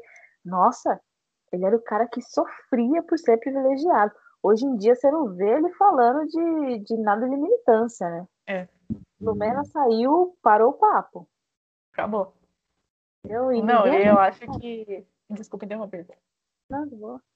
Eu acho que o fato da Lumena ter saído, ele colou muito na Lumena por isso, eu acho, sabia? Beleza, eles tinham, ele, ele fala, e eu acredito, assim, que eles tinham conversas muito profundas e tal, mas eu acho que ele via ela como uma professora também, ah, você é minha professora, vem aqui é, me explicar as coisas. E também tinha aquela questão inconsciente ou não de ah, querer ficar bem com o público, porque eu, todo mundo achava que a Lumena era muito bem vista, assim, é, pelo fato dela ser uma, uma, mulher que se posiciona. E quando ela saiu, ele deu uma. Ele, ele realmente ele esqueceu, sabe? Ele deixou a. Ele, levou, ele falou assim: ah, Lumena, você vai sair? Leva na mala a minha preocupação com esse negócio, vai embora. É. Tipo assim, pra ele tava muito confortável. Assim, ah, eu sou o branco que é aceito pela negra militante. Então, assim, sinal de que eu talvez não seja um branco racista. Então, para mim, tá tudo bem. Então, nossa, é, ele era, ficava muito confortável ali no meio do Carol com K, da galera, tudo. Parecia até um, idiota, indo de tudo que eles falavam, né? Depois, do nada, ele começou a tomar uma consciência, começou a falar com mais com mais clareza e tudo. O pessoal fala que teve acesso aos remédios dele, mas eu não sei, eu, eu não posso nem falar muito, mas eu acho que a produção não daria, não deixaria ele continuar tomando remédios, porque na, na, na, festa eles bebem muito. Então não tem como ele tomar qualquer tipo de ansiolítico e, e beber, sabe? Então acho que foi uma mudança mesmo é, dele, sabe? que ele voltou do primeiro paredão, não, não tô tão assim e tal. Mas, ai, sei lá. Terceiro lugar já, né? O quanto que eu fiquei triste quando ele ganhou, mano. Nossa, Nossa senhora. E tava entre ele e o Gil. Fiquei assim, mano, Gil, por favor. E na hora eu pensei assim, não, o Gil vai ganhar, porque o Gil ele é brabo. Mas eu não sei, isso aqui tava muito pra ele, tava muito pra ele, infelizmente. Mas acho que se fosse uma outra pessoa, talvez o Gil tivesse mais disposição para continuar. Mas ele viu assim, poxa, nós dois somos amigos e tudo. Então ele meio que pensou assim, ah, talvez o Fiuk na minha situação deixaria, né, sairia. É, e no fundo não, né, porque o Fiuk ficou meio que comendo a mente do Gil também, né. Sim. Deu uma de VTube e tal. Mas sei lá, não gostei. Fiquei triste mesmo, de verdade, porque era pra hoje a gente estar tá votando pro Fiuk sair, não pra Camila. Nossa, na tranquilidade, não era pra ter briga nenhuma na internet. Nossa. Uma coisa que, que falam e que eu concordo, assim. Que as pessoas estão brigando por Gil e Juliette, mas eles vão, mano, eles se dão muito bem, assim. Eles vão. é, no fim do ano, eles, eh, se tudo tiver normal, eles vão passar juntos, eles vão, eles vão aparecer muito juntos, assim. Só que o fato do Gil perder o segundo lugar, porque por birra de, de cacto é foda. Nossa, é foda. Foda mesmo. Eu não consigo é, assistir, assim, porque de verdade eu não acho que a Rafa Kalimann tem carisma. A única parte do Big Brother passado que eu gostei foi quando ela falou com a Fly, assim, que eu achei legal. Ela tem uma postura muito professoral, assim, muito de querer dar uma humilhada, assim. Olha como eu sou fina e vou humilhar você. Só que realmente as palavras dela foram da hora ali, foi, foi engraçado. É, mas eu não sei. Acho que querem enfiar a, a Rafa Kalimann na goela abaixo pra gente e eu não quero, entendeu? É, eu vi, pela, pelos vídeos que eu vi, e memes e tal, Tá meio o programa da Maísa o negócio dela, assim, né? Tá uma coisa colorida. Mas a Maísa tem muito mais carisma, né, gente? A, a Maísa entrega muito mais, assim. Eu não sei, eu não, não vi. O pouco que eu vi, porque eu pensei assim, eu vou ver alguns vídeos, vai que eu me interesso, assim. Só que tinha uma parte ali que. É... Ai, como é que era? Ela fechava a porta não sei se ela fechava a porta. Ela andava assim, ah, o mundo precisa de mais cor. Aí a roupa dela ia mudando de cor. E, gente, eu falei, gente, é sério que é, é programa pra criança? Botinha branca igual a da Xuxa, você viu? Não entendi a proposta. Não, também não vi, eu me recuso. No comercial passou, eu olhei assim e falei, mano, sério mesmo? Que... Foi pra isso que contrataram a Rafa Kalimann? Tô mandando um monte de ator embora para contratar a Rafa Kalimann para fazer um programa desse, assim, sabe? Pelo que eu vi em alguns trailers, assim, parece que já no primeiro episódio o Rodolfo tava, né? É? é. Então aquele do, do Rafael Portugal não era o primeiro? Não, então eu não sei se foram os dois. Eu sei que passou, tipo, um teaser assim e o Rodolfo tava numa das gincanas lá. Pode ser que seja um que segundo ou, ou algum outro. Nossa, gente saturou, assim. Rafa Kalimann na, na edição do ano passado também, para mim, não devia ter chegado onde chegou. Muito forçada, chata, mas, né, a, a militante branca fada sensata vai muito mais longe, né? E, meu, não tem, não tem carisma, né? Não tem, parece um robô falando. Assim. Ó, tem um ranço, inclusive. E parece, assim, que é, é, realmente, quando eu vi os vídeos, eu não, não entendi realmente a proposta. Eu não entendi. Eu fiquei com vontade de falar assim, gente, qual foi o intuito? Porque, assim, ao que me parece, não tem a ver com a personalidade dela esse modelo de programa. Parece que eles pegaram assim, ah, isso aqui vai funcionar. Isso aqui também, isso aqui também. Vamos fazer. Aí ninguém perguntou para ela se ela queria. E ela com, com não medo, assim, mas com coisa assim, ah, vamos. Tipo assim, ah, vamos tentar. Mas acho que ninguém perguntou para ela se era isso que ela queria fazer, sabe? Ela falando assim, ah, a gente vai te dar um programa e a gente vai ver aqui tudo que funciona e vamos fazer. Mas assim, pra mim, eu não conheço ela, né? Mas pra mim, não, não pareceu que tem a ver com ela. Não sou natural, sabe? E tem programas, por exemplo, vai. Rodrigo Hilbert. Que tem um programa lá de, de culinária que antes de fazer o peixe, ele vai pescar o peixe. É ele, entendeu? É um negócio que você fala assim, não, é, é, é ele, é, a cara dele. Quer você goste, quer não, é a cara dele. Tem um monte de programa assim também. O da própria Maísa, que eu citei, é um negócio que é colorido, não sei o quê, tem piada, mas é ela, sabe? Você vê que, pelo que ela apresenta, assim, é, você vê que é uma coisa que ela faria, sabe? Se ela tivesse que pensar, eu não sei se ela pensou, se ela ajudou. Mas aparentemente ninguém perguntou pra Rafa o que, que ela queria fazer. Só falaram assim, ah, vai ser assim e já era.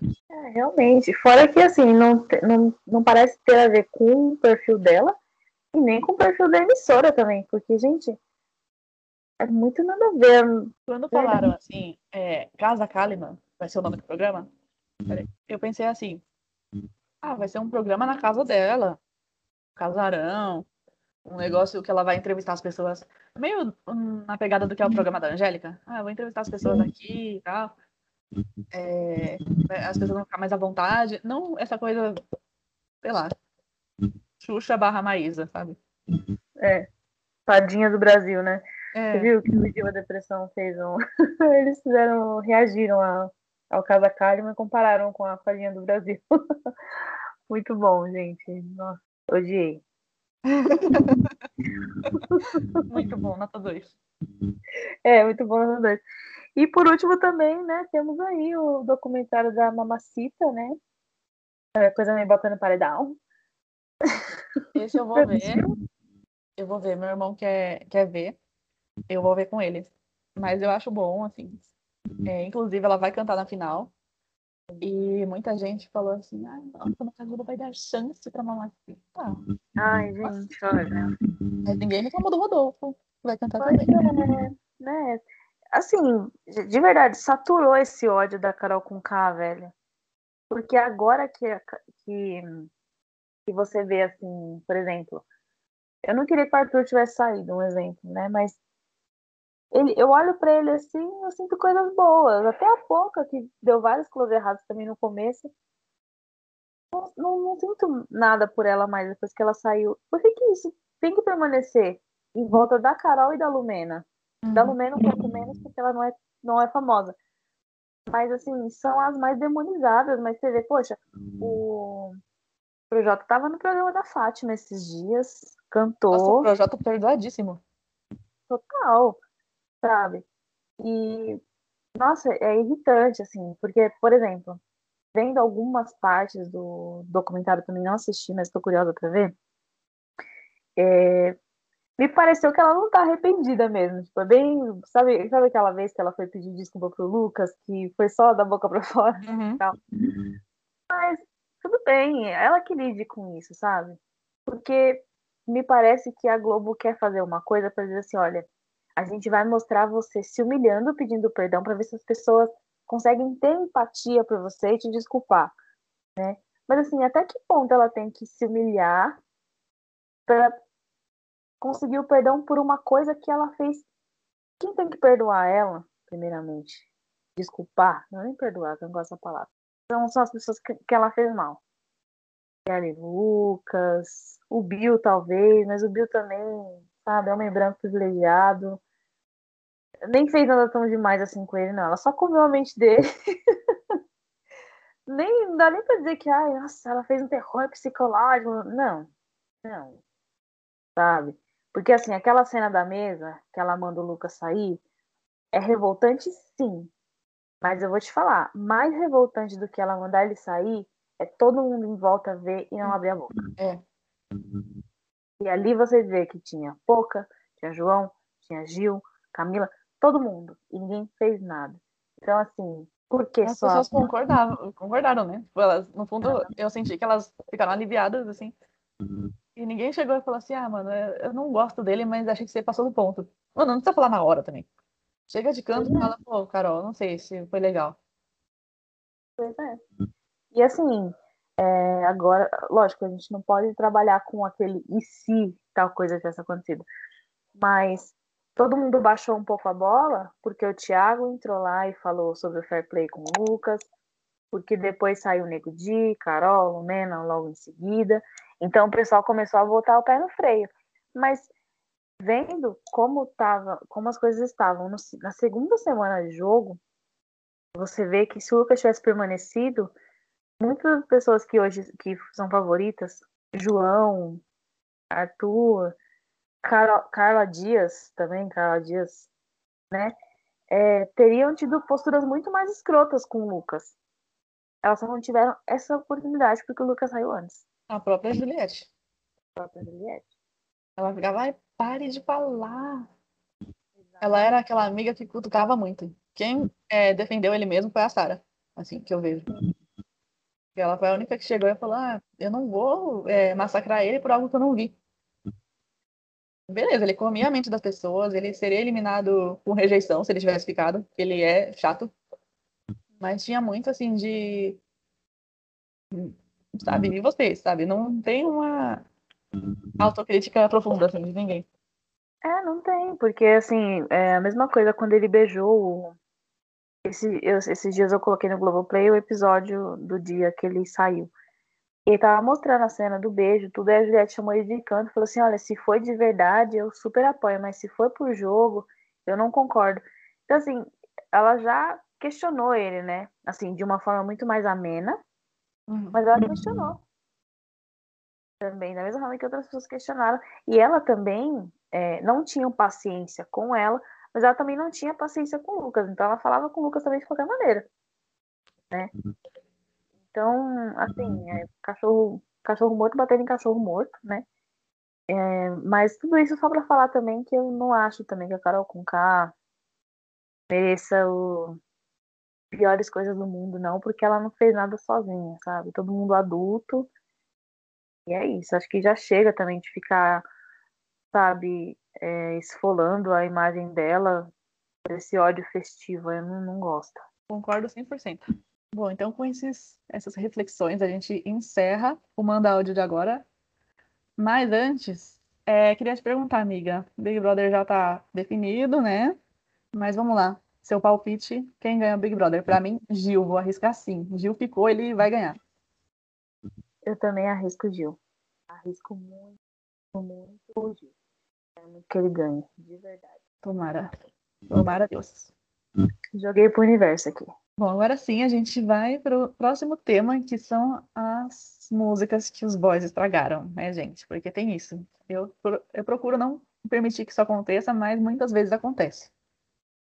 É, quais as músicas que os boys estragaram e se tiver alguma história por trás das músicas também pode dividir com a gente. Ai, amiga, olha, tem uma música para cada boy, né? Alguns eu já superei, então já consigo ouvir a música sem sofrer, mas ainda assim lembro da pessoa.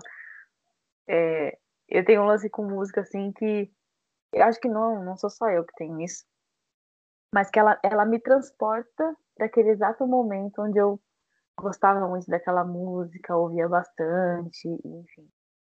É... Nossa, agora eu tô na dúvida, amiga. Eu queria que você soubesse de quem eu tô falando, mas eu... será que eu cito o nome para você? Bom, tá aí, né? Não sei. é muito difícil a pergunta. Bom, eu não vou falar nada demais a respeito deles, né? Mas assim, caso eles ouçam esse podcast, um beijo para vocês. Amei muito vocês, mas hoje em dia, né, não é mais assim, mas quiser me ligar, mentira. Bom, ah, 2014 ali, né, amiga? Você lembra daquele meu crush da Fatec, né? Que trabalhava na mecânica, enfim. Saudades, inclusive. É, tem uma música do New Radicals, que é You Get What You Give. Ai, eu não vou conseguir cantarolar lá aqui agora. Mas, gente, vai estar lá na playlist do Spotify do Mexericast. Dei uma olhadinha. E eu lembro que eu ouvi essa música assim a exaustão nessa época eu ia de busão para a faculdade, então eu ia, eu vinha, voltava. Então, acabou que, como era uma época que eu estava apaixonada por ele, aquela música me lembrava muito ele.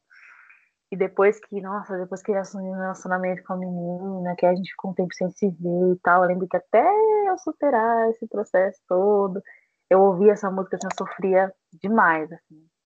Então eu fiquei um bom tempo sem conseguir ouvi-la. Hoje em dia eu já ouço, ainda lembro dele, por incrível que pareça, mas já de, tipo, de uma outra forma, assim, já com, com mais carinho, assim. E aí tem duas que, assim, ele não. A gente não chegou a namorar nem nada, assim. Só que eu tava gostando, eu tava virando gado. Eu tava virando gado já. E é, não sei se você vai pegar referência. Ai, trabalho. pegou, pegou. Assim, Ainda bem, hoje eu vejo, assim, ainda bem que não. Mas eu tava muito. Eu tava com uns quatro pneus arriados, e pra admitir isso, é porque demorou pra admitir, mas eu tava. Ainda bem que não, não foi pra frente. Mas tem uma música que ele gostava muito. E ele que me, me mostrou, assim. E eu ainda quero ouvir mais essa música, assim, mas eu ouço menos do que eu gostaria, porque eu fico pensando assim, não, não quero, não quero lembrar, não. Que é uma dos Cinco a Seco, que é uma banda que eu não conhecia, e um feat com o Lenine. Eu gosto muito do Lenine, minha mãe gosta muito. Então eu gosto muito. O nome da música é Ou Não. Tem uma vibe, vibe muito legal essa música. É muito feliz, assim. É uma música que eu escutaria tranquilamente várias vezes ao dia para ficar bem. Só que eu pensei assim, ah, não quero escutar, porque eu vou lembrar. E assim, tudo bem, já superei, mas se eu puder lembrar, melhor, né? Aí tem uma que essa eu coloquei que ela é muito especial porque eu gosto dessa música e eu me recuso que ela seja estragada, apesar de saber que ela já foi um pouquinho estragada. É uma que se chama O Revoar do Black Alien. É uma que eu costumo dizer que eu não permiti que a música seja estragada. E essa foi assim. Enfim, esse esse moço, moço, ele trabalhava comigo e tal. E aí ele saiu. E aí quando ele saiu, ele mandou uma mensagem e aí ele citou um verso da música. Aí eu pensei, eu não acredito que ele estragou minha música. E assim, eu, é, o, o, verso que ele citou foi: Não tem como saber sem ir aonde a gente vai chegar. É uma música muito linda. Escutem essas músicas, né, gente? Elas são muito boas. Mas eu fiquei assim, gente, por que você estragou essa música? E assim, é, é uma música que eu sempre falo, eu, eu não permiti que ela fosse estragada, mas não tem como ouvir esse verso e não lembrar. Eu fico assim, que merda. Nossa, por quê, né? Por que fazer isso? Porque assim, quando a música começa, eu não lembro. Assim, eu falo, ah, beleza, legal essa música. Só que aí quando começa, quando vai chegando o verso, eu falo, putz, não tem como pular só essa parte. Mas é isso, né? Paciência. Será que é, a gente já estragou música pra alguém? Espero que sim, porque é o mínimo, eu quero me brincar. Quero muito também. E para terminar, a gente tem um chupa essa mexerica. Tem uma dica, amiga? Olha, eu tenho uma dica. E, bom, eu adoro. Agora, agora posso dizer que eu adoro reality, né? Big Brother vai acabar. E Diva Depressão já é a segunda temporada que eles vão fazer, né? A Fazenda Depressão. Ano passado, quando eles vieram com essa história, assim, eu falei, gente, mas que estranho, será que vai rolar? E vai é um reality show todo na no gráfico do The Sims. É muito bom. A Mamacita vai estar no, no elenco, a, a Larissa Manuela.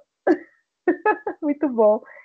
E, então, assim, é legal, tem lá, tem a, a, a, roça, né, que é o paredão no caso, tem as provas do fazendeiro, então, assim, é, é bem bacana. Dei uma olhadinha, assim, eles fazem em formato de live, né, então cada episódio vai saindo ao vivo, e é muito bom. Essa é a minha dica para hoje. Pois é, para vocês que acham que ah, vai acabar Big Brother, com o que, que eu vou me alienar? Ai, tem passeata dos fascistas, com o que, que eu vou me alienar? Tem coisa sim, que a gente está mostrando aqui. Eu gostei de dar dicas diferentonas. Eu confesso que eu quase. É, foi no 45 do segundo tempo que eu pensei nessa dica, mas ela é legal. E ela é diferentona. Eu sou uma pessoa que monta quebra-cabeça. E é, ai, nossa, que chato, mas calma. Tem um site que se chama Puzzle Me, que ele é um site de quebra-cabeças, e é, ele faz parceria com artistas mulheres. E tem é, as artes delas, né? Elas disponibilizam para que virem pecinhas e a gente vai montando, né? Tem uma parte do dinheiro que, que vai para instituições que ajudam mulheres, é, mulheres empreendedoras, mulheres passando por alguma situação e tal. E é, é a segunda vez que eu compro deles. Eu comprei um, um quebra-cabeça, montei. Eu vou fazer, vou emoldurar para ficar num quadro. E agora eu comprei outro, porque agora eu fico meio que acompanhando, assim, porque eles fazem parcerias, mas é tipo uma por uma, eles vão soltando assim. E ai, nossa, não tenho paciência para montar quebra-cabeça. Esses que eu comprei, eles têm a mesma dimensão, tem 85 peças. Mas se você falar assim, ah, não... é, é, eles fazem quebra-cabeças para emoldurar mesmo, assim. Então, é, são coisas que você não vai montar e desmontar depois, sabe? É uma coisa que tem alguns, por exemplo, que eu posso estar muito enganada, mas eles devem ter umas 18 peças, assim. Eles são bem curtinhos, né? bem fáceis. Que é para você, a ideia, se você não gosta muito, é para você montar e colocar na sua parede mesmo. Tem alguns da Frida, bem bonitos, assim. Então, é... foi aos 45 do segundo tempo, como eu falei, que eu lembrei. Mas fica a minha dica, assim, é bem legal É, acho que também dá uma desligada, porque assim, fazia tempo que eu não montava. Como eu falei, eu sou uma pessoa que monta, né? Mas fazia um tempo que eu tinha abandonado esse hábito, assim. E eu confesso que na primeira vez que eu fui montar, depois de muito tempo, assim, eu fiquei sem paciência. Eu fiquei com vontade de pegar o celular, de ver a TV, de fazer outra coisa. Só que aí depois eu fui me acalmando, sabe? Eu acho legal. Eu acho que é um exercício que, que é legal, sabe? De você dar uma segurada e falar assim, não, vou me concentrar nisso. Porque a gente fica muito assim, ah, a gente tá aqui, mas tá ali, mas tem outras coisas para ver. É... Mas quando você tem que parar e se concentrar por algum tempo em uma coisa só, primeiro você fica muito puto, depois você fala assim, não, dá certo. Boa dica. Porque não consigo fazer as coisas mais sem, sem morrer. Literalmente, assim, sabe? É uma aflição para fazer as coisas. É muito boa essa dica, eu vou, vou procurar. Eu lembrei de mais uma dica, gente. É uma de uma página do Instagram. A página se chama The Language Nerds. Os nerds da linguagem. É uma página de inglês e é muito legal porque tem vários trocadilhos, tem várias piadolas, tem várias coisas todas em inglês e ajudam muito no aprendizado.